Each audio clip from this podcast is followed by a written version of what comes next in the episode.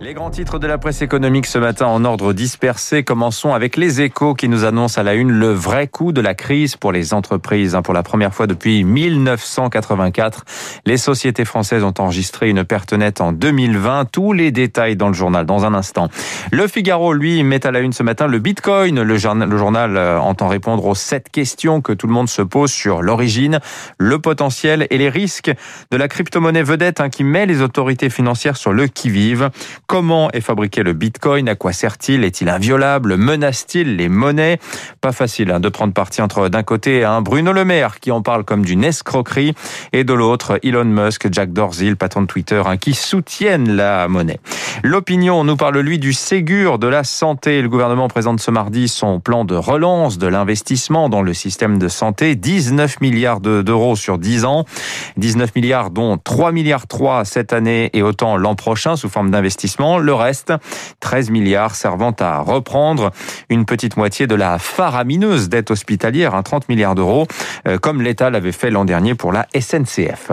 Le Parisien, lui, passe au crible le train de vie de nos communes. Les élus gèrent-ils les deniers municipaux en bons maires de famille? Jeu de mots, travail mené par l'association Contribuables Associés qui, depuis des années, milite contre le gaspillage des impôts.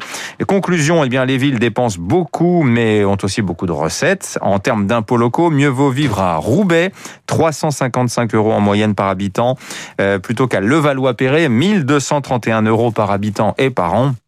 Euh, d'une manière générale, les villes de région parisienne hein, sont plus dépensières, mais offrent aussi davantage de services publics euh, que la, que la province.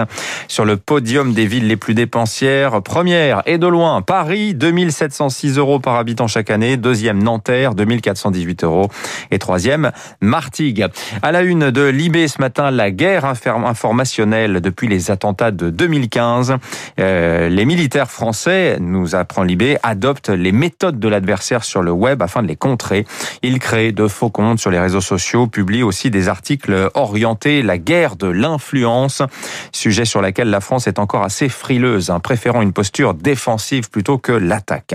Enfin, le point nous apprend que Jean-Luc Mélenchon s'est trouvé une nouvelle cible, Starlink, l'offre Internet par satellite d'Elon Musk. Les députés France Insoumise tentent de rejouer la bataille de la, de la 5G.